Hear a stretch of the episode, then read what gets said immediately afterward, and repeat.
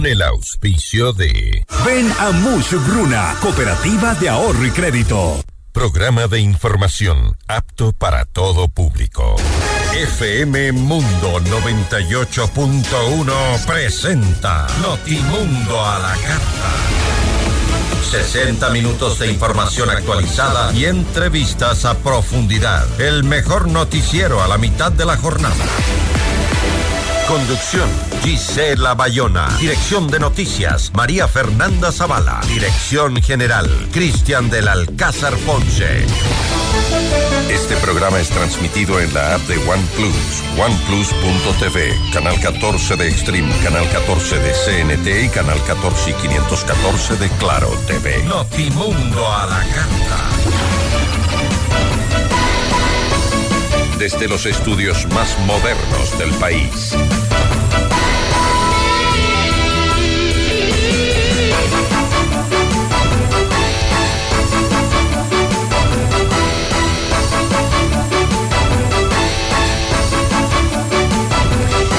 ¿Cómo están? Muy buenas tardes con todos. Espero que hayan tenido una linda Navidad, hayan pasado en familia y hoy eh, se encuentren con todas las ganas de salir adelante, sacar adelante este hermoso país y por supuesto de estar bien informados. Hoy en Notimundo La Carta vamos a conversar con Santiago Basabe, él es eh, politólogo, hablaremos sobre la necesidad de una limpieza urgente al órgano de justicia del país. ¿Esto es posible?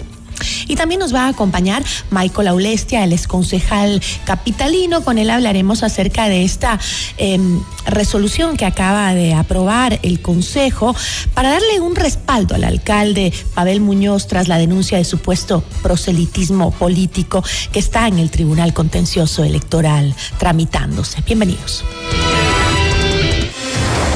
Titulares de Notimundo a la Carta.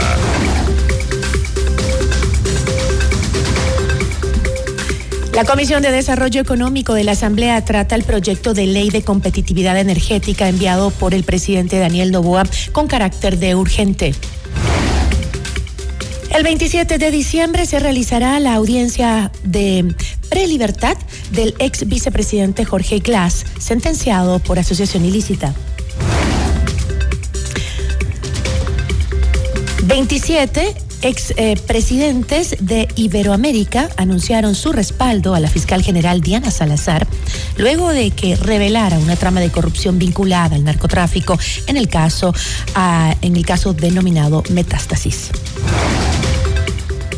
El Instituto Ecuatoriano de Seguridad Social declaró desierto el contrato para capacitar a 15 mil trabajadores de 600 empresas con alto riesgo laboral. El EQ 911 atendió más de 37 mil emergencias en todo el país durante el feriado de Navidad. En Quito, las viviendas de interés social no pagarán impuesto predial durante los cinco primeros años. En lo internacional, el Tribunal Supremo de Justicia de Bolivia ratificó la condena de 10 años de prisión contra la expresidenta transitoria Janine Áñez por eh, terrorismo y conspiración. Una caravana de más de 10.000 migrantes salió del sur de México hacia la frontera con los Estados Unidos. Notimundo a la carta. Buenas tardes y bienvenidos. Notimundo a la carta, una opción para mantenerse informado. Ahora las noticias.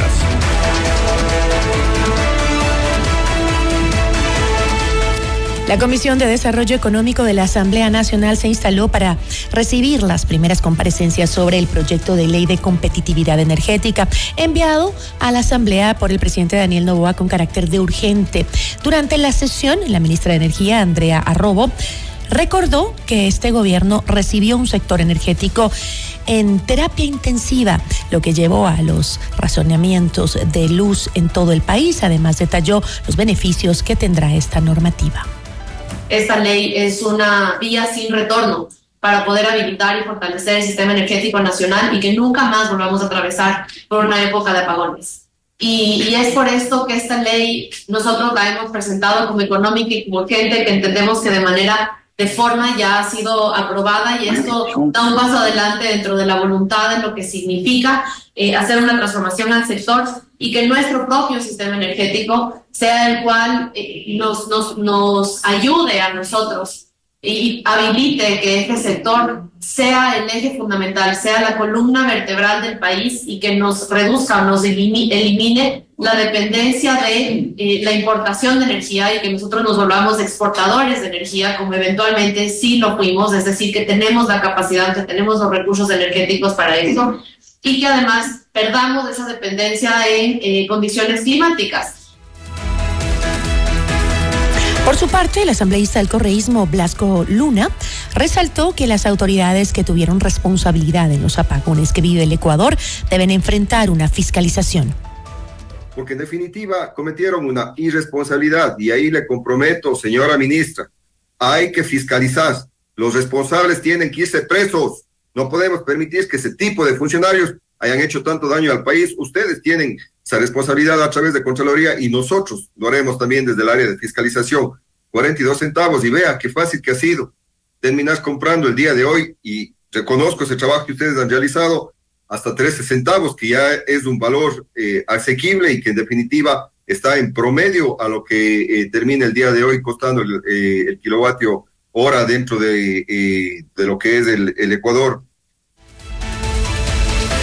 Revisamos otros temas. El miércoles 27 de diciembre a las 15 horas se realizará la audiencia de eh, prelibertad del ex vicepresidente Jorge Glass, quien debe comparecer de forma telemática.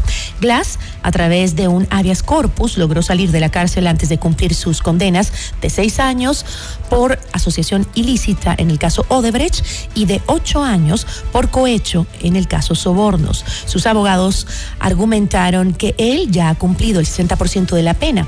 Ahora la jueza Melissa Muñoz debe analizar si se mantiene en el régimen de libertad o si debe volver a la cárcel.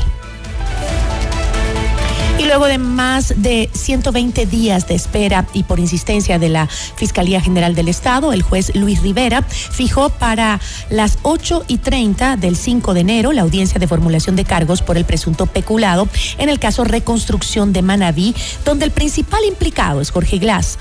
En Notimundo al Día, Marcela Estrella, abogada penalista y ex eh, secretaria de Transparencia y Lucha contra la Corrupción del Consejo de Participación Ciudadana y Control Social Transitorio, indicó que para llegar a esta etapa, la fiscal Diana Salazar debe contar con suficientes elementos de convicción para probar el delito de peculado, del cual se le acusa al ex vicepresidente.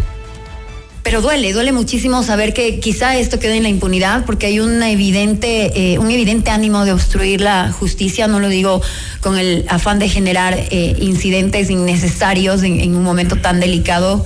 Pienso que hay que ser muy sutil con las opiniones que se den en torno a este caso. Eh, pero el hecho de que Fiscalía decida formular cargos nos da también una noción de la cantidad y calidad de elementos de convicción que podrían tener ellos eh, en el marco de justificación, de participación, de responsabilidades, de la materialidad misma del delito de peculado, es decir, el desvío de fondos públicos. Es gravísimo, es algo que no podemos seguir eh, aceptando. Yo siempre he sido muy crítica de algunas cosas de la Fiscalía. Pienso que siempre se pueden mejorar sus procesos. Pero también sé que existe un equipo de primera a cargo de este tipo de investigaciones. Estoy segura que los elementos, bueno, no pongo las manos al fuego por nadie, pero estoy segura que no se van a mandar una petición para formulación de cargos de manera improvisada. Han recibido varios elementos en la Fiscalía 27 expresidentes de, que forman parte de la iniciativa democrática de España y las Américas, Grupo IDEA, un foro internacional no gubernamental, expresaron su respaldo a la gestión de la fiscal general del Estado, Diana Salazar. La declaración está firmada por cinco exmandatarios de Ecuador, Guillermo Lazo, Lenín Moreno, Lucio Gutiérrez, Yamil Mawad y Osvaldo Hurtado. Mauricio Macri de Argentina, Sebastián Piñera y Eduardo Frey, ambos de Chile, y Oscar Arias, Rafael Ángel Calderón y Miguel Ángel Rodríguez de Costa Rica, Iván Duque y Andrés Pastrana, también Álvaro Uribe de Colombia. también forman parte de este apoyo a la fiscal Diana Salazar. De acuerdo con el documento, esto se da ante la reciente revelación de la investigación liderada por Salazar que mostraría la presencia de un entramado criminal que vincula al crimen organizado de las mafias del narcotráfico con altas esferas de la Administración de Justicia. Notimundo a la carta. 60 minutos de noticias actualizadas. Conducción Gisela Bayona.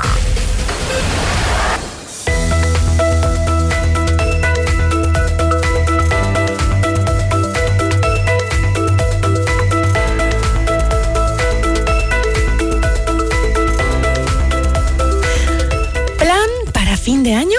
Pues ven a Pícaro Resto Grill a la fiesta 2024 de Año Nuevo. Domingo 31 de diciembre, exquisito menú, copa de vino, bebida soft, espumante para el brindis, cotillón, orquesta, conteo regresivo y DJ en vivo.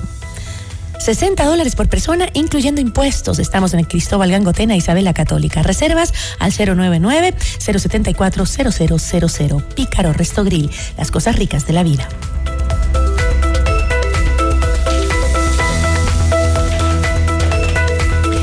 24 de diciembre y este 31 de diciembre, más bien, puedes disfrutar de la fiesta de máscaras con cena buffet, orquesta, barra libre, recreación infantil, cotillón, show de luces y más. En el mejor lugar de Quito, Go Quito Hotel. Con telón de fondo toda la ciudad maravillosa de la capital. El mejor servicio que solo puede darte un hotel de lujo. Go Quito Hotel en la Eloy Alfaro y Catalina Aldaz. Para reservas llama al 099 909 9004 o también escríbenos a eventos arroba goquitohotel.com. Ya volvemos con Notimundo a la carta.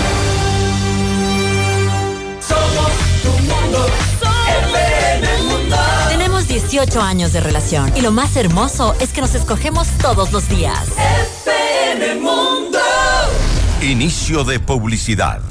Con el auspicio de Blue Castle Ventures, empresa canadiense de tecnología que cuida y cumple tus sueños. Banco Guayaquil, 100 años. FM Mundo presenta Minuto Forbes con Cristian del Alcázar Ponce. Bienvenidos amigos, Bitcoin, las criptomonedas se dispararon este año mientras la Reserva Federal se prepara para reiniciar su impresora de dinero. El precio del Bitcoin se ha más que duplicado en los últimos 12 meses, despertando rumores salvajes de una oferta secreta soberana de Bitcoin. Ahora, después de que BlackRock abriera silenciosamente la puerta a un cambio de juego de Wall Street de más de un billón de dólares, un rescate, entre comillas, pronosticado de la Reserva Federal en 2024 para el presidente de Estados Unidos, Joe Biden, podría estar a punto de causar caos para el precio del Bitcoin y el mercado cripto. Más en Forbes.com.ec. FM Mundo presentó Minuto Forbes con Cristian del Alcázar Ponce.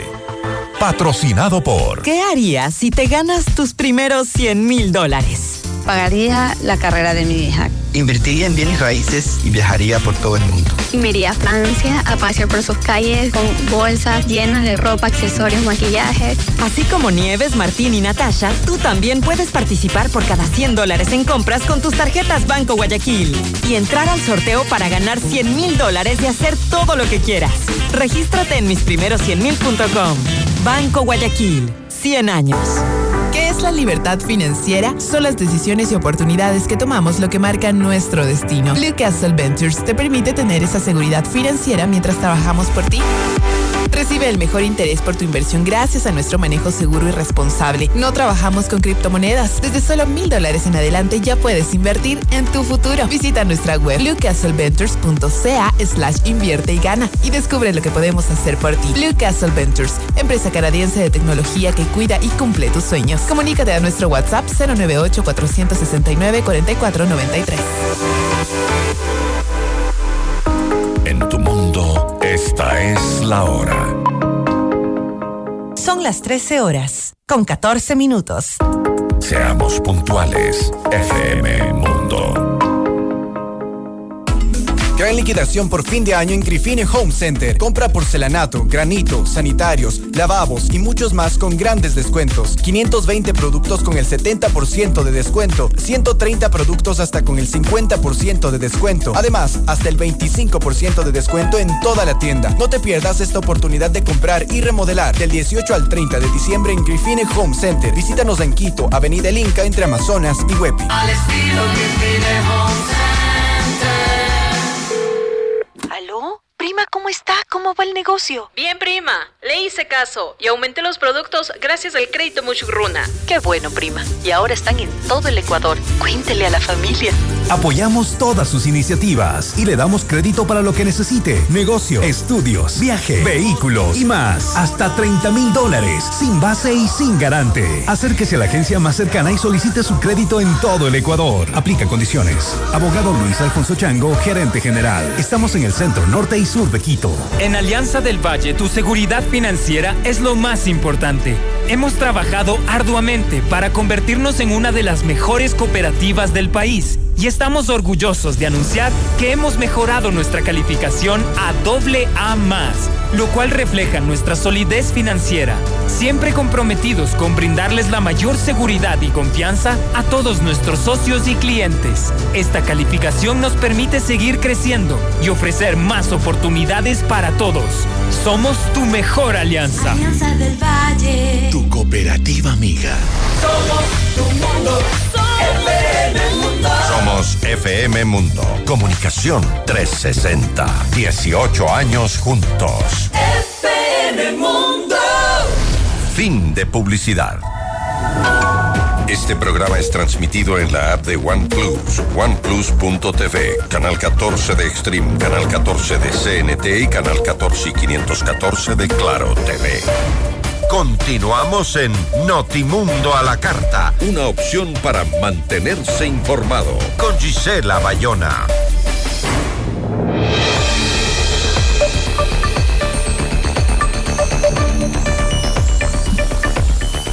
Con el voto afirmativo de los integrantes de la Corte Nacional de Justicia, salió el nombre de quien condujo hasta hace pocos días el Consejo de la Judicatura, Wilman Terán, hoy detenido por el caso Metástasis. Si los jueces nacionales hubieran sido más prolijos en analizar por quién votaban, seguramente los efectos de lo que ahora ocurre no serían tan dramáticos para la vida institucional del país. Sentencia el analista político Santiago Basabe. Hay que hacer una limpieza urgente y profunda del órgano de justicia del país. La entrevista a la carta, en diálogo directo con los protagonistas de los hechos. Nos acompaña a esta hora Santiago Basabe, politólogo. Santiago, ¿cómo está? Muy buenas tardes. Gracias por acompañarnos. Hola Gisela, buenas tardes, un gusto estar contigo, saludos a tu audiencia. Muchísimas gracias. Eh, Santiago, usted ha dicho que los miembros de la Corte Nacional de Justicia merecen un juicio aparte por lo sucedido. ¿Son acaso ellos también responsables de la crisis de corrupción en el sistema judicial, de esta red vinculada al narcotráfico que denunció la Fiscalía en el caso Metástasis? Absolutamente, el, el nombre de quien presidió la, el Consejo de la Judicatura nació del nació de la Corte Nacional de Justicia con, con un aditamento. Este, esta terna que presidida por la persona que estuvo en la, en Judicatura fue consensuada por el Pleno de la, de la Corte Nacional, no fue una decisión unilateral del, del presidente de la Corte, del doctor Saquicela. Evidentemente tienen responsabilidad porque si, si vos vas a elegir a la persona que va a dirigir el órgano administrativo el órgano eh, disciplinario más importante de la justicia del país, lo mínimo es que esos magistrados de la Corte Nacional debían hacer un análisis exhaustivo de a quién nominaban. Ahí hay una responsabilidad, evidentemente que sí. Entonces, Santiago, los miembros de la Corte Nacional conocían el accionar del expresidente del Consejo de la Judicatura, Wilman Terán. Yo no sé exactamente si conocían, pero hay varios indicios que darían cuenta de algunas respuestas, ¿no? El señor Terán no era alguien que venía de libre ejercicio profesional o de la cátedra universitaria. Él era un juez, había sido juez muchísimos años. Había sido juez en Santo Domingo, había sido juez en la propia Corte Nacional, era conjuez de la Corte Nacional, es decir, era compañero de ellos, lo veían todos los días. Entonces, desconocer absolutamente el nombre me parece que eso es, poco creíble, es, agredir a la inteligencia de la gente. Y en última de las circunstancias, si es que no conocían, o, o había eh, posiblemente gente que no conocía quién era el, el, el expresidente del Consejo de la Judicatura, bueno, hay que abstenerse de votar, ¿no? Uh -huh. Pero fue una votación unánime, por tanto, yo creo que ahí hay una carga a de ver. responsabilidad que la Corte tiene que asumirla porque es su responsabilidad en gran medida la llegada del expresidente del Consejo de la Judicatura. Entonces, ¿serían eh, cómplices o un simple error que se les pasó por alto? No, eso no puede ser un error que se te pasa por alto. No estás designando una persona para un cargo de cuarto nivel. Pues. De cuarto nivel me refiero en, en, en, el, en, un nivel jerárquico. No estás, no estás designando un asistente. Estás designando al, a quién va a dirigir el, el, el, órgano más importante de la, de la parte administrativa y disciplinaria. Eso no puede ser un error. Y, es, y eso podría ser un error de un estudiante de derecho, no de un magistrado de Corte Nacional de Justicia. Yo creo que ahí hay una responsabilidad. Ojalá ahora que tienen que designar al reemplazo del o a la terna que va a reemplazar a la, en la presidencia de la judicatura tenga un poquito más de responsabilidades de seriedad con el país. Al menos, al menos los pocos jueces que son capaces, con destrezas profesionales y que además son honestos y que desafortunadamente son excepción en la Corte. ¿Cuál podría ser ese acto de reivindicación de la Corte eh, para este la nueva terna? Mira, ahora hay poco tiempo, es el final del año, son épocas difíciles, viene una, viene una designación del presidente de la Corte Nacional en, en febrero del, del, año entrante, ya se han escuchado varios eh, a través de la red X eh, formas o mecanismos para intentar la reelección del señor Saquicela. Y en este, en este poco tiempo me parece que lo que ha hecho el, el doctor Román ha sido importante en, la, en, la, en el Consejo de la Judicatura como presidente subrogante, ¿no? Que, que, está ahora mismo, ha removido a, varios de los funcionarios que se dice eran parte de la trama de, de corrupción y además es una persona, me refiero al doctor Román, que al menos públicamente el día de hoy no se le conoce de escándalos de corrupción, de enjuiciamientos penales, de problemas éticos, sino por el contrario, es un, un profesional de libre ejercicio eh, transparente en su, en su gestión y, y, me parece que bien haría la Corte Nacional, pero bueno, ese es un, un, un pensar pero, mío nada más, en ratificar ese nombre para que el doctor Terán, el doctor eh, Román siga al frente del Consejo de la, de la Judicatura, que como he dicho, sí, me parece que en estas pocas semanas ha hecho un trabajo importante uh -huh. que no le va a ser eh, suficiente, desde luego, porque el problema de la justicia es estructural, pero al menos sentar las bases para mejorar en algo este tan debilitado pero, y tan corrupto poder judicial que tenemos. De acuerdo, eh, Santiago, pero este eh, sí le hizo editorial en donde usted pues eh, promocionaba mucho el nombre de Álvaro Román para que lidere eh, esta, esta nueva terna. Pero como usted también eh, decía, pues se trata del órgano de gobierno, administración y disciplina de la justicia, eh, con una reputación muy venida a menos. ¿No sería mejor, digo yo, en, en pro de la institucionalidad, una terna con nuevos nombres y quienes se les haga una mejor y más rigurosa investigación de sus de su pasado, de su trabajo, de su capacidad. No dudo que el señor Román tenga la capacidad y tal vez, eh, como usted lo dice, puede ser una persona muy honesta, pero yo me refiero al momento crítico de institucionalidad que tiene la justicia ecuatoriana hoy por hoy. ¿No sería mejor para darle también, además de reivindicarse la Corte, darle también una señal a la ciudadanía de que realmente se quiere un cambio profundo? Sí, esa es otra opción, evidentemente. El tema es que eso lleva tiempo. Mm. Eso lleva tiempo. Eh, diciembre está terminado, en enero serán ya las, las primeras negociaciones para la presidencia de la Corte Nacional. Ese es el otro tema fundamental. Y mientras los magistrados están eh, discutiendo para ver quién gana los votos para ser presidente de la Corte Nacional, no, no, no, no le van a dar mayor espacio a la, a la designación del Consejo de la Judicatura, de la terna específicamente. Evidentemente, mientras esto sucede, el, doctor Román seguirá en funciones, desde luego. Pero no es lo mismo tener un funcionario que no sabes si va a estar una semana, un mes o un día más, que tener alguien con cierta certidumbre. Yo creo que el, tomarse más tiempo, como que evidentemente yo, yo coincido contigo, es una circunstancia ideal esa y que así se debería proceder, pero dadas las circunstancias me parece que eso llevaría muchísimo tiempo con esta cuestión político-electoral al interior de la Corte Nacional que, que, que tenemos ya en, en un mes, ni siquiera en un mes, en un par de días, porque en enero empezarán ya las negociaciones. Pero eh, sí, puede ser que el tiempo sea algo importante, tenemos una premura por tener una, una mejor justicia, todos los ecuatorianos lo queremos, pero este, como usted lo dijo también en su editorial, eh, Román no es la única persona que tiene los atributos para devolverle la credibilidad a la institución. Puede ser alguien que, eh, eh, que venga de, libre ejercicio, de la cátedra, usted mencionó también, gente que que no está tocada también por el tema político, no solo por la corrupción, sino ese tema político tan arraigado en la justicia, que también nos hace tanto daño. Sí, por supuesto que sí, es otra opción, desde luego que sí. El tema nuevamente, como te decía ahí, es que eso va a llevar tiempo. Y no solo es llevar tiempo, sino una cuestión adicional que es cada vez se torna más difícil, que gente honesta, proba, esté dispuesta a asumir un cargo público.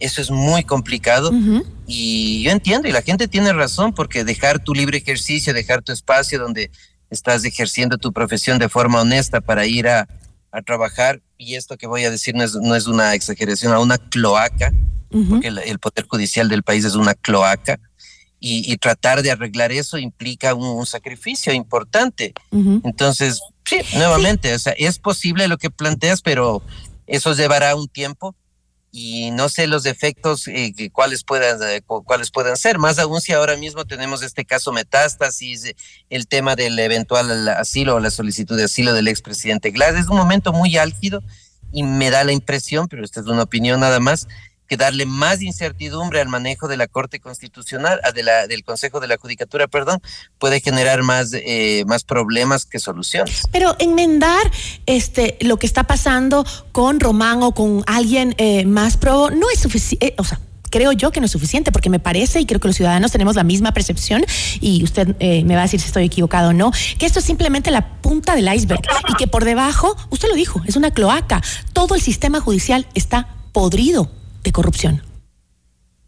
Ah, sí, por supuesto. No, no, no. O sea, la designación eventualmente del señor Román o de cualquier otra persona no va a resolver el problema. Evidentemente que no. El problema de la justicia es estructural en el Ecuador. No es de nombres. Los nombres ahora mismo que estamos discutiendo es para salir de la coyuntura. Nada más.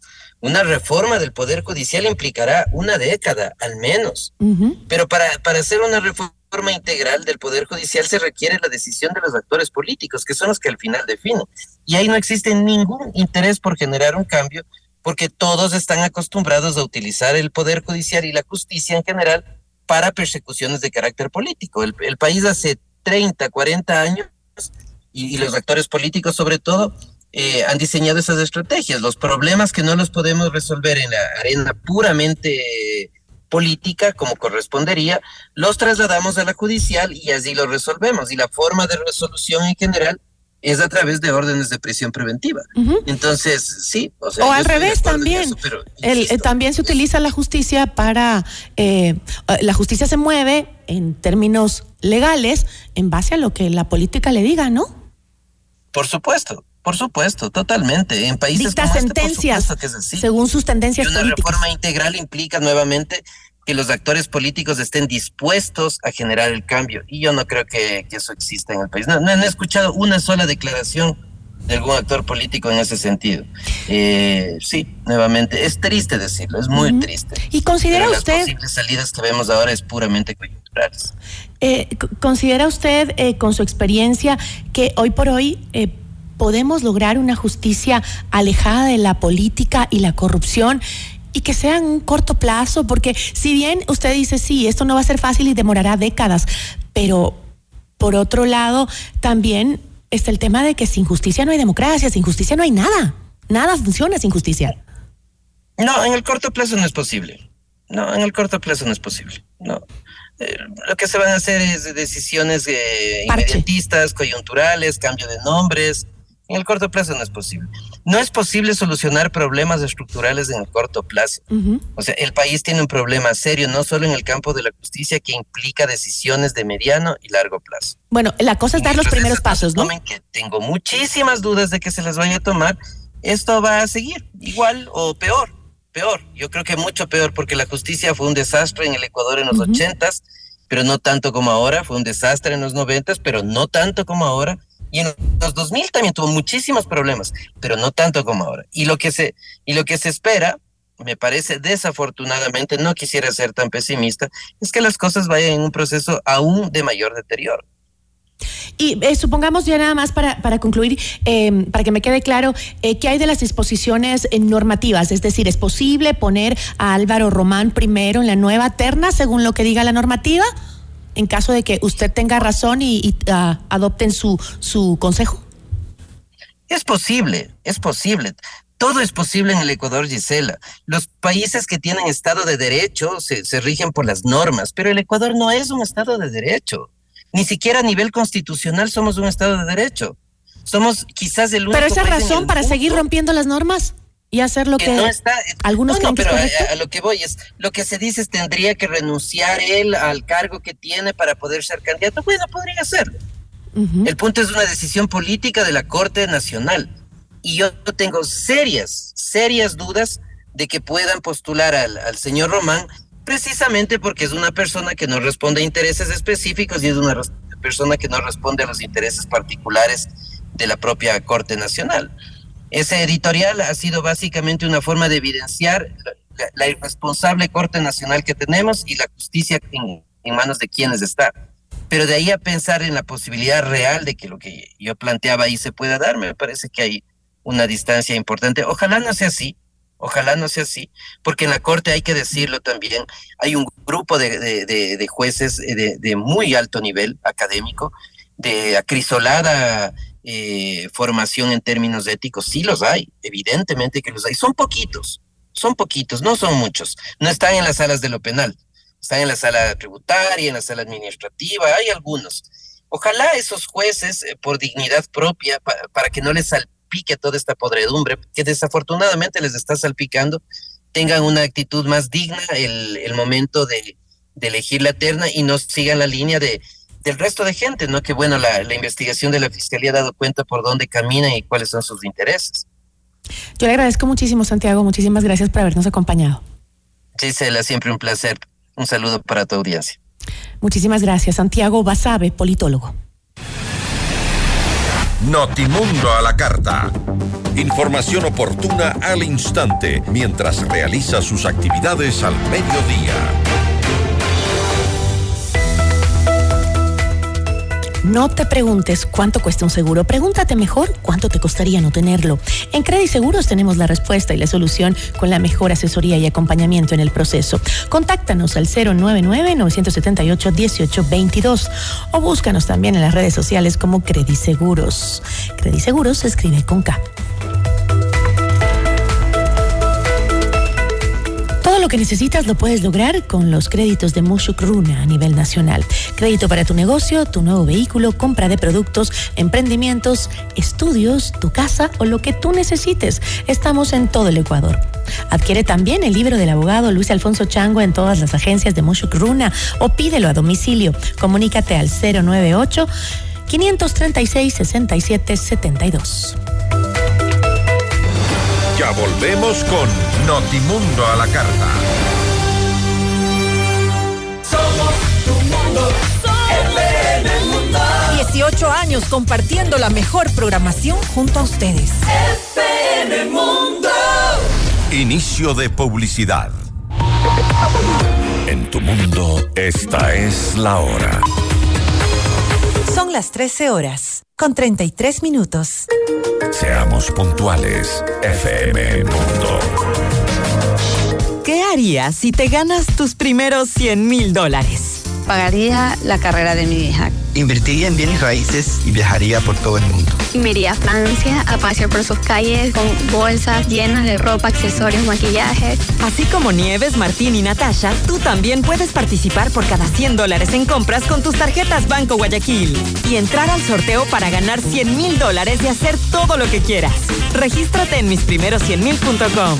Banco Guayaquil, 100 años. este año se fue, Este domingo 31 de diciembre, no te pierdas la fiesta de bienvenida al nuevo año en Pícaro Resto Grill. Un menú sensacional, copa de vino, bebida soft, espumante para el brindis, cotillón, conteo regresivo, orquesta y DJ en vivo. Todo esto por solo 60 dólares, incluido impuestos. Fiesta de Año Nuevo 2024. La bienvenida es en Pícaro. Reserva ya 099-0740000. Cristóbal Gangotena, Isabela Católica. Pícaro Resto Grill. Las cosas ricas de la vida. Este 29 de diciembre llega el Día Farmacis con el 20% de descuento en todos los productos, porque con más beneficios. Ahí está Farmacis. Además, si pides a domicilio tendrás free delivery en todas tus compras, porque cuando más lo necesitas. Ahí está Farmacis. Visítanos en tu Farmacis más cercana o ingresa a www.farmacis.com.es y compra en línea todo lo que necesitas. Con más recompensas y cuando más lo necesitas. Ahí está Farmacis. Ahí está Aplican restricciones.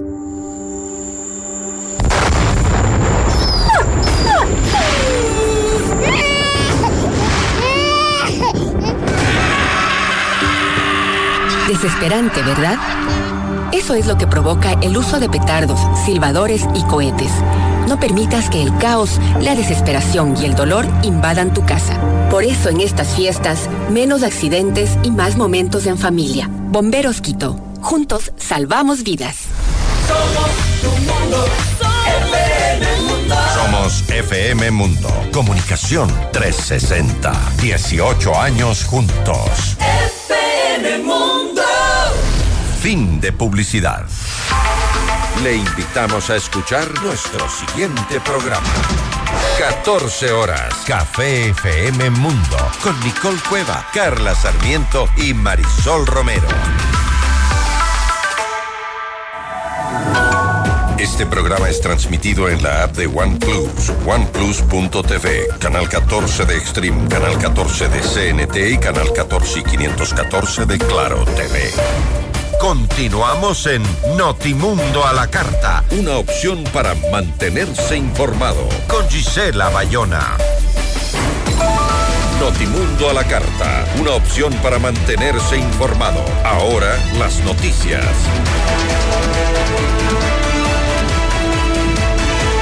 Seguimos informando, el presidente Daniel Novoa se reúne con Patricio Maldonado, titular de la Asociación de Municipalidades del Ecuador.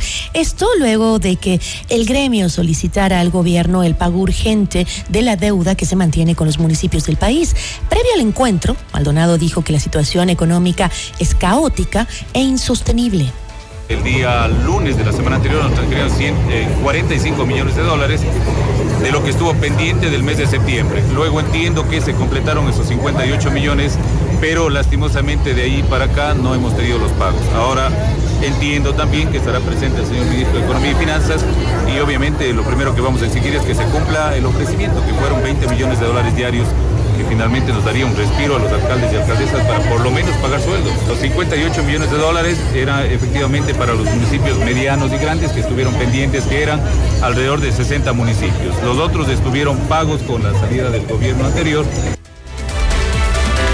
El Instituto Ecuatoriano de Seguridad Social declaró desierto el proceso de contratación de una capacitación para 15 mil trabajadores de más de 600 empresas que reportan alta siniestralidad laboral, a un costo referencial de más de 400 mil dólares y seis meses de plazo aunque estaba previsto que el 15 de diciembre se adjudique este procedimiento, se resolvió declarar desierta y archivar esta compra por haber sido inhabilitadas todas las ofertas o la única presentada.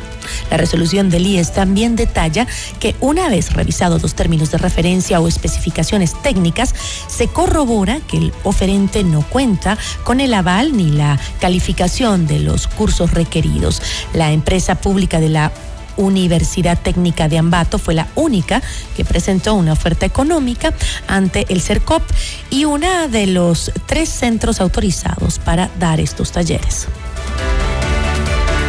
Víctor Herrera, comandante de la policía de la zona 8, se refirió al aumento significativo de las denuncias por extorsión en Guayaquil, San Borondón y Durán. Nosotros tenemos una, un, registro, estamos hablando que cuando hablamos de extorsiones, en el 2022 teníamos 1.503 denunciados. En lo que va del año, en el 2023 se han incrementado 5.786. Es decir, tenemos un incremento de 285% más. Entonces, dentro de esa, la política del Comando General hace menos de 15 días de los policías que se van a graduar van a salir al eje investigativo y se va a fortalecer tanto de la DINASED como la UNACE. Pero muy aparte de fortalecer también la institución, tenemos que fortalecer las penas. Eso nos va a permitir más ser contundentes en la lucha contra este tipo de delitos. Además, indicó que se detectó el uso de cuentas fantasmas en el delito de extorsión. Según Herrera, ya existe una estrategia con la Asociación de Bancos para enfrentar este tipo de estafas. Nosotros tenemos una, un, registro, estamos hablando que cuando hablamos de extorsiones, en el 2022 teníamos 1.503 denunciados. En lo que va del año, en el 2023 se han incrementado 5.786. Es decir, tenemos un incremento de 285% más. Entonces, dentro de esa, la política del Comando General hace menos de 15 días de los policías que se van a graduar van a salir al eje investigativo y se va a fortalecer tanto de la DINASED como la UNACE. Pero muy aparte de fortalecer también la institución, tenemos que fortalecer las penas. Que eso nos va a permitir.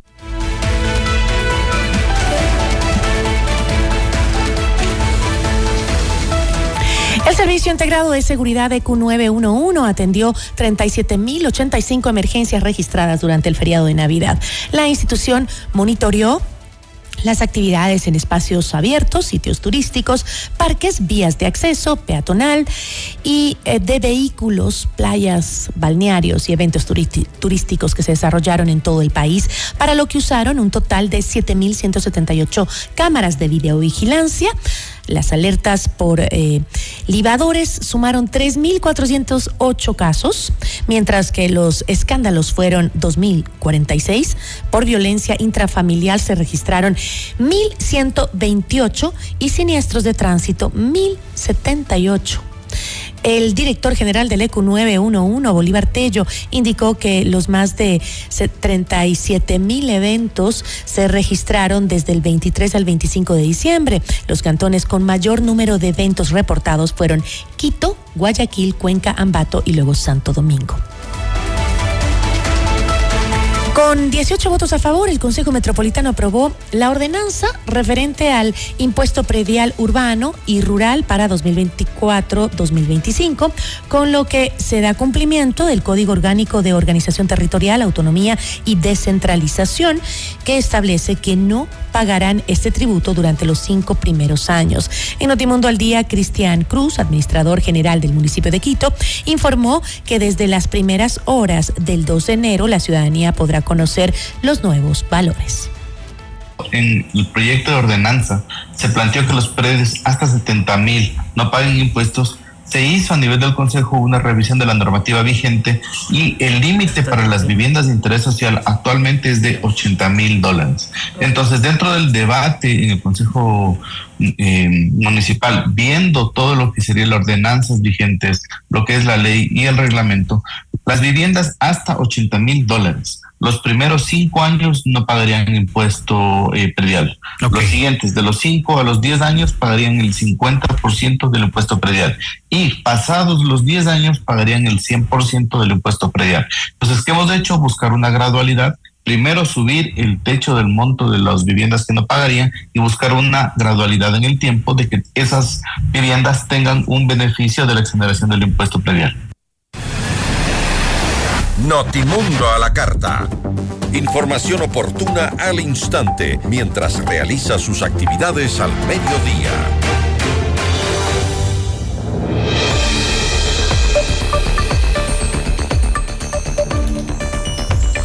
Concejal de Quito por la bancada de la Revolución Ciudadana, Adrián Ibarra, expresó su respaldo al alcalde Pavel Muñoz pidiendo que se ponga en el día de hoy, en el orden del día eh, del Consejo Metropolitano, una resolución donde se apoya al burgomaestre capitalino en el marco de la investigación por eh, supuesto proselitismo político. Bueno, esta resolución fue aceptada. La entrevista a la carta, en diálogo directo con los protagonistas de los hechos. Está con nosotros Michael Aulestia, concejal de Quito. Concejal, buenas tardes. Gracias por estar aquí. Buenas tardes, Gisela. Un saludo cordial a los quiteños.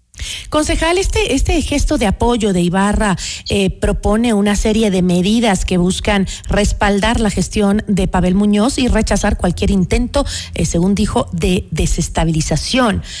El Consejo aprobó hace pocos minutos esta resolución. ¿Cuáles, ¿Cuáles son justamente esa serie de medidas que se tomaron?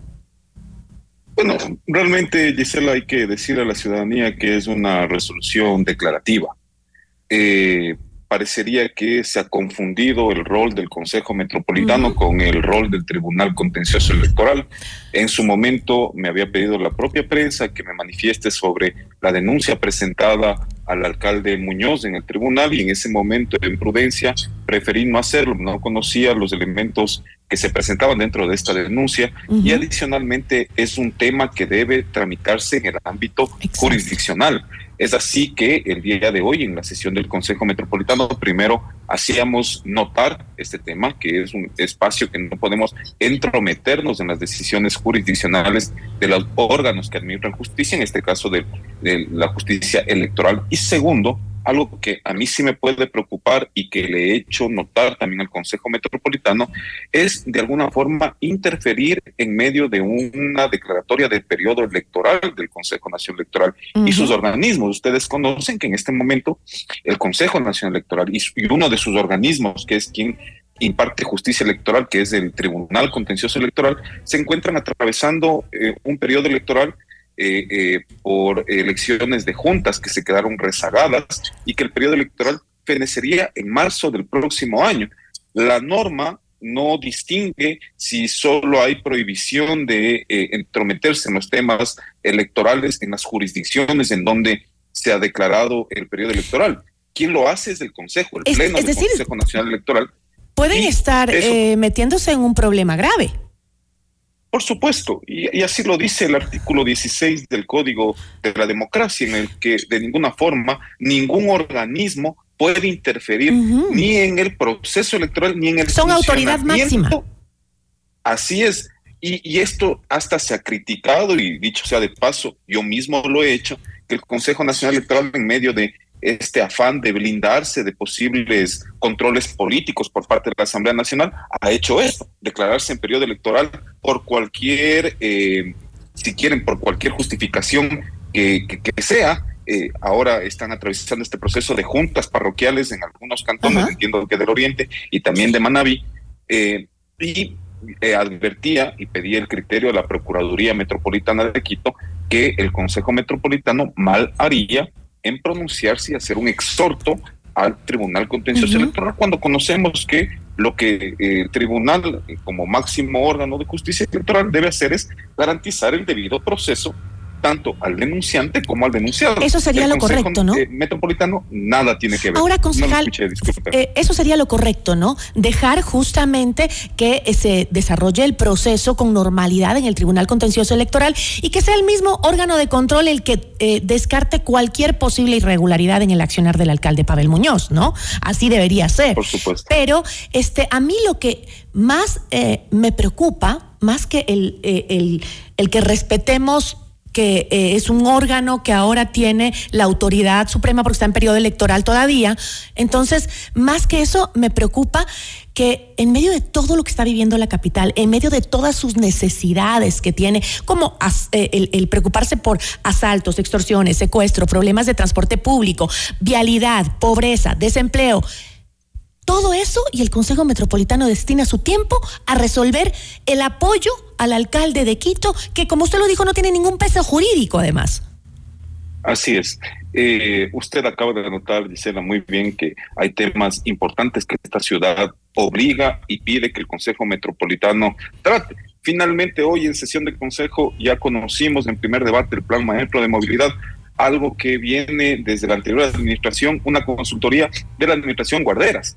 Eh, debo decir, todavía estamos en deuda en varias cosas eh, en la agenda legislativa que nos permita priorizar cuáles son los temas que tiene que tratar el Consejo Metropolitano y no estar eh, tratando trazados viales o prescripciones adquisitivas de dominio a través de sentencia, que son temas meramente administrativos. Hay que tratar, como ya se lo hizo hoy, el plan metropolitano de movilidad que nos permita, a propósito del metro, eh, poner en orden el transporte en superficie de esta ciudad.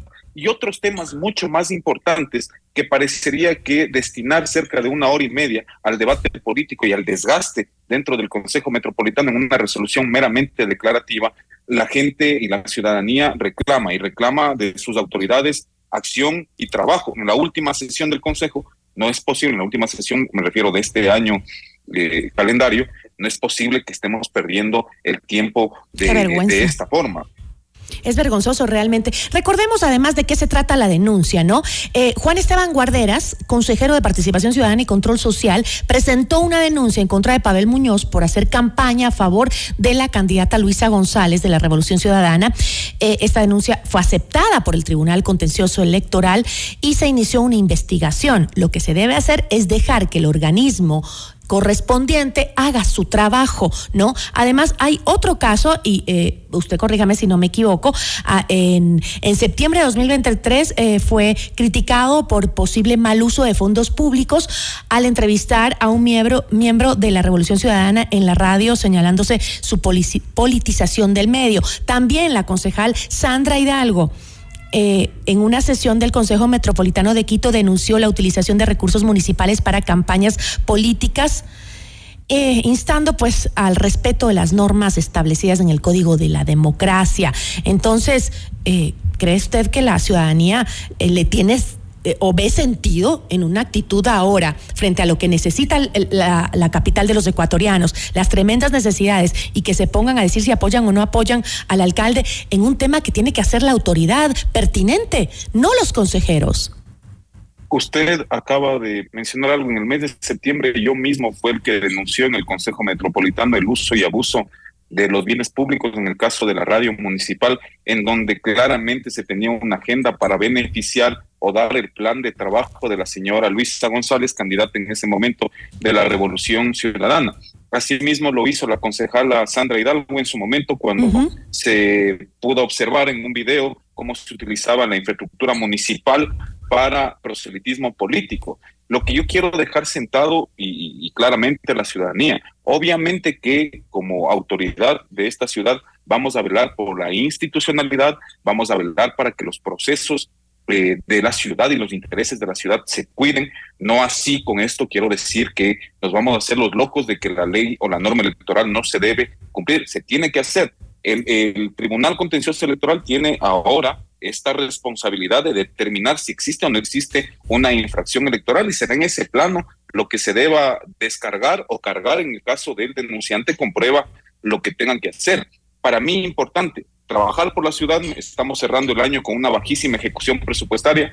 El gasto de inversión de la ciudad de Quito no sobrepasa el 45% eh, ejecutado en este año.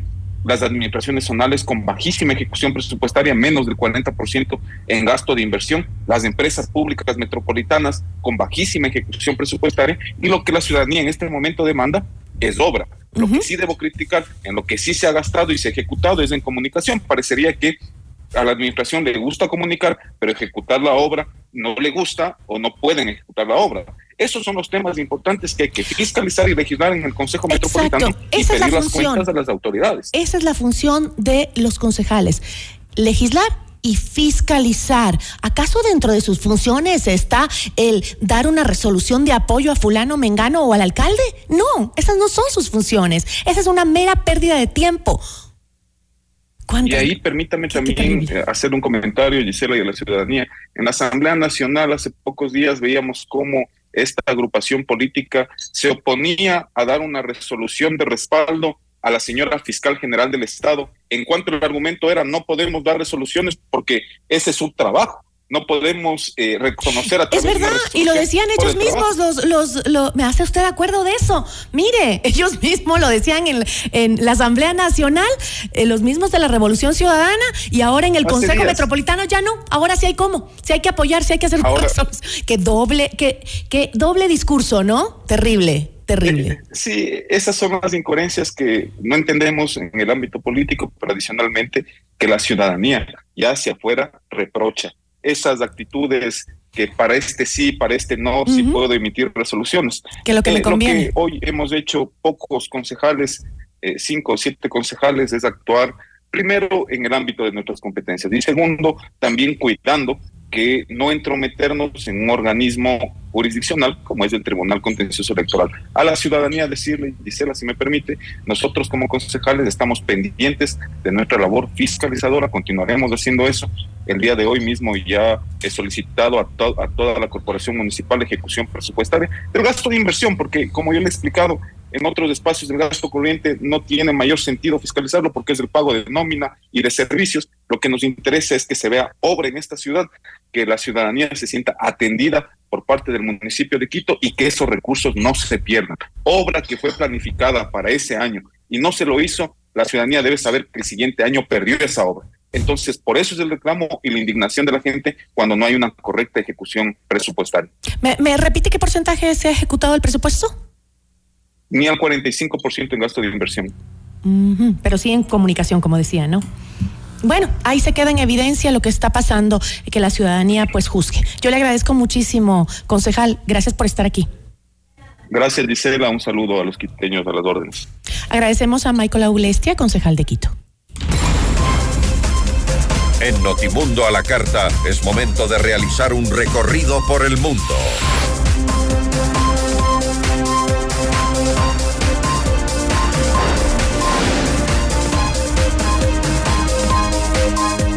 El Tribunal Supremo de Justicia de Bolivia ratificó la condena de 10 años de prisión en contra de la exmandataria transitoria Yanine Áñez por la forma en que, se en que asumió la presidencia interina del país en 2019. El abogado Luis Guillén, uno de los defensores de Áñez, recordó que dentro del ordenamiento jurídico interno esta em, era la última instancia a la cual se podía recurrir para anular la condena. Áñez está detenida previamente en una cárcel de La Paz desde marzo de 2021 por delitos de terrorismo, sedición y conspiración. Una caravana de más de 10.000 migrantes salieron de Tapachula, en el sur de México, hacia la frontera con los Estados Unidos. Los organizadores calificaron a la caminata como el éxodo de la pobreza. Esto se dio a vísperas de la visita de una delegación estadounidense para abordar la crisis migratoria. La guerra de Israel contra el grupo extremista Hamas será una lucha larga y está lejos de terminar, dijo el primer ministro Benjamin Netanyahu después de regresar de un viaje. Netanyahu aseguró que el ejército está intensificando las operaciones en Gaza. Mientras tanto, al menos 250 personas han muerto y otras 500 resultaron heridas en las últimas 24 horas en el centro de Gaza. Así concluimos la información en Notimundo a la carta. Muchísimas gracias por su amable sintonía. Les recuerdo que el clima a partir de hoy, durante toda la semana, eh, va a ser con bajas temperaturas, lluvias constantes, así que por favor vaya con un saquito en manos y también un paraguas. Una buena tarde para todos. Gracias por su sintonía esta tarde. FM Mundo 98.1 presentó. Notimundo a la carta. 60 minutos de noticias actualizadas y entrevistas. El mejor noticiero a la mitad de la jornada. Conducción Gisela Bayona. Ingeniería de sonido Darío Gutiérrez. Producción FM Mundo Live Javier Merino. Dirección de arte Laili Quintero. Coordinación y redacción Fernanda Utrera. Redacción y redes sociales José Martín Muñoz. Dirección de noticias María Fernanda Zavala. Dirección general Cristian del Alcázar Ponce. Notimundo a la carta. Con el auspicio de Ven a Mush Bruna, Cooperativa de Ahorro y Crédito.